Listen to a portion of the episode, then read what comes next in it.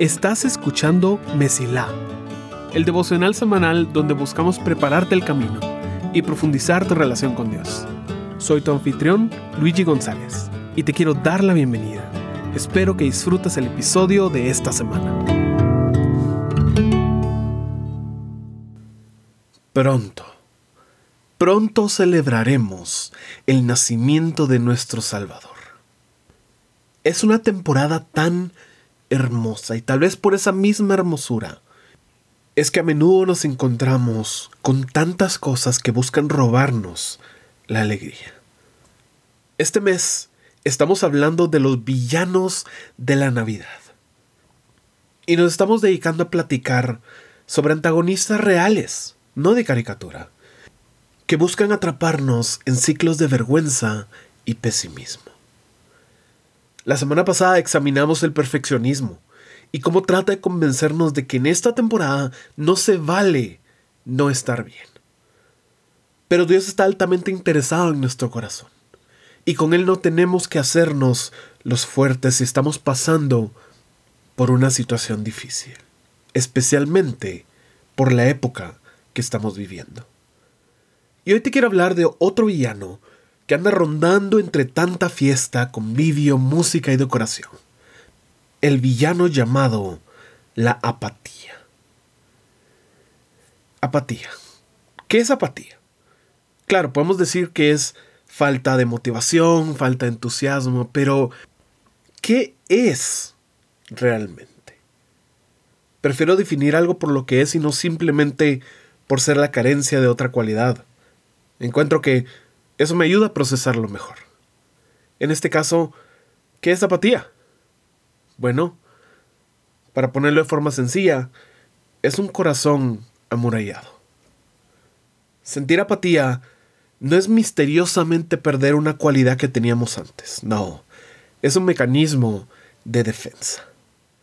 De pequeños teníamos el corazón abierto y tarde o temprano nos encontramos con dificultad, decepción, cinismo, estas cosas por su cuenta no causan apatía, pero sí duelen.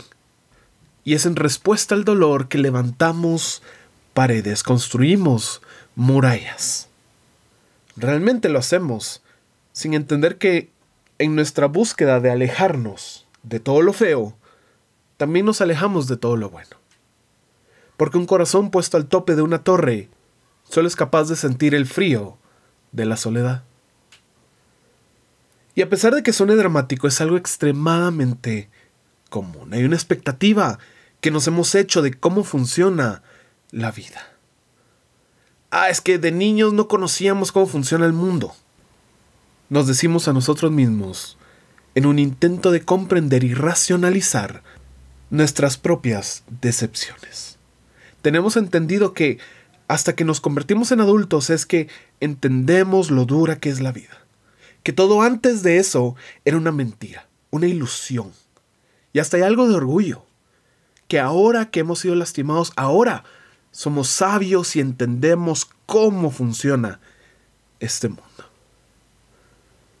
Pero el que sabe poco cree que lo sabe todo.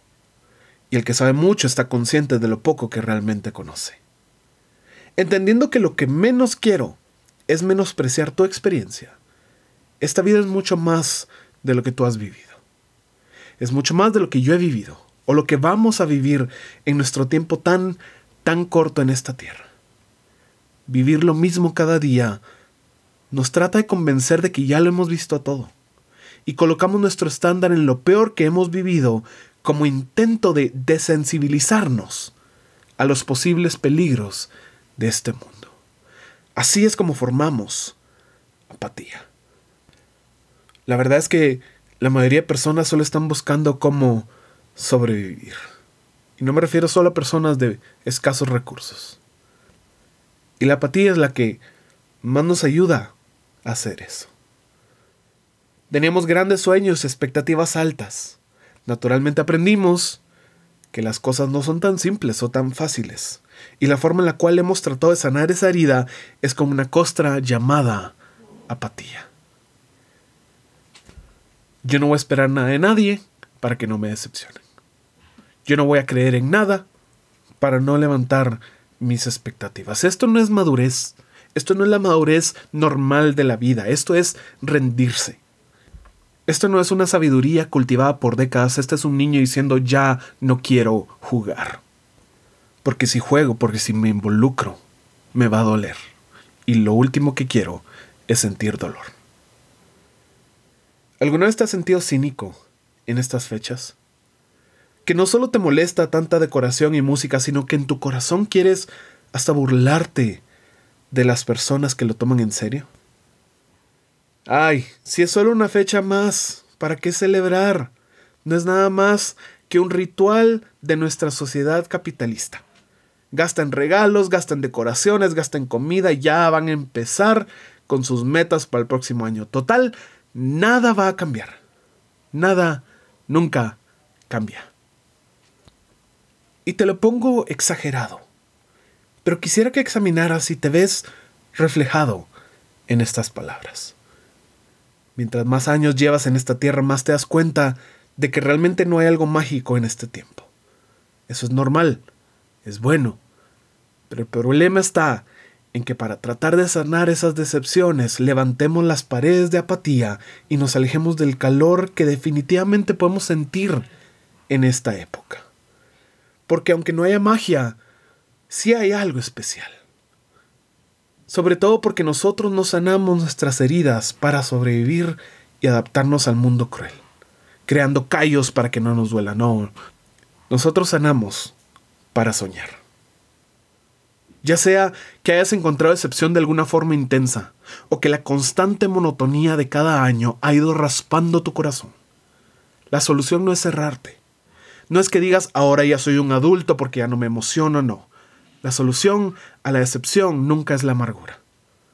La única solución para la nueva perspectiva que se adquiere de adultos es recordar cuando soñábamos y volver a soñar otra vez. El autor de Hebreos escribe una carta que hace eco a este sentimiento. Mira lo que dice. Acuérdense de los primeros tiempos, cuando recién aprendían acerca de Cristo. Recuerden cómo permanecieron fieles, aunque tuvieron que soportar terrible sufrimiento.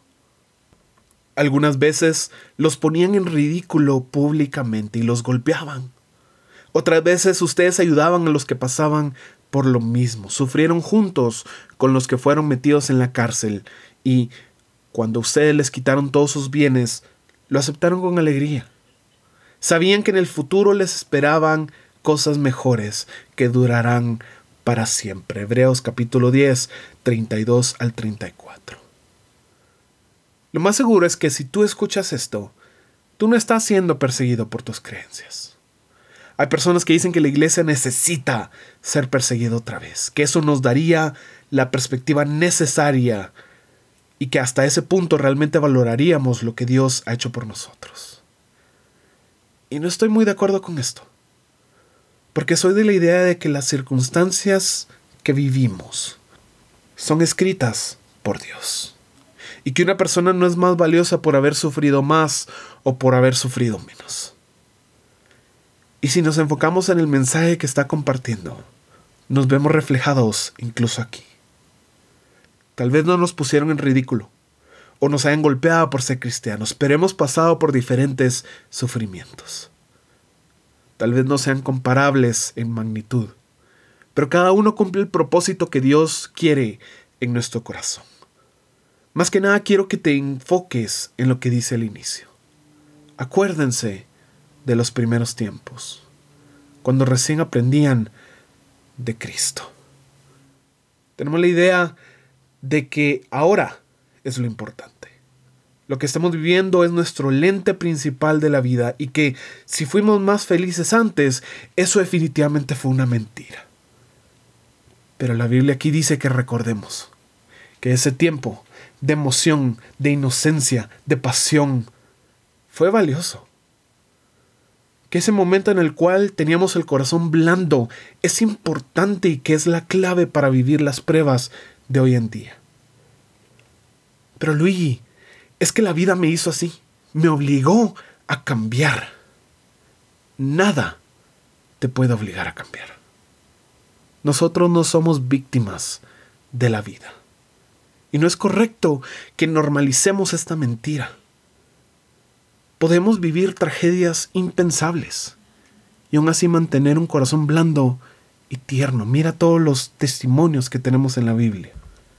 Mira a Jesús después de cargar con tanto, con todo literalmente, te sigue amando y sigue siendo la persona tan alegre que fue. La vida no nos obliga a nada. Es nuestro corazón el que decide cómo sanar. Si va a sanar hacia la apatía o si va a sanar para volver a creer. Y el pasaje continúa diciendo lo siguiente. Por lo tanto, no desechen la firme confianza que tienen en el Señor. Tengan presente la gran recompensa que les traerá. Perseverar con paciencia es lo que necesitan ahora para seguir haciendo la voluntad de Dios. Entonces recibirán todo lo que Él ha prometido. Pues dentro de muy poco, aquel que viene vendrá sin demorarse. Mis justos vivirán por fe, pero no me complaceré con nadie que se aleje. Pero nosotros no somos de los que se apartan de Dios hacia su propia destrucción. Somos fieles y nuestras almas serán salvas. Hebreos 10, 35 al 39. No desechen la firme confianza que tienen en el Señor. No demos lugar a la apatía. Es más fácil rendirse. Es más fácil echarle la culpa a la vida. Es más fácil levantar paredes y no sentir nada más. Pero el viaje en el cual Dios nos tiene no es un viaje en el cual sanamos para aislarnos. Es uno en el cual sanamos para soñar una vez más. Deseo que tu corazón se mantenga siempre blando hacia tu Padre y que tu camino se mantenga siempre despejado. Gracias por escuchar. Si este episodio fue de bendición para ti, puedes ayudarnos a crecer al compartir el devocional en redes y enviándolo a las personas que sientes que necesitan escucharlo. Gracias por ser parte de Messi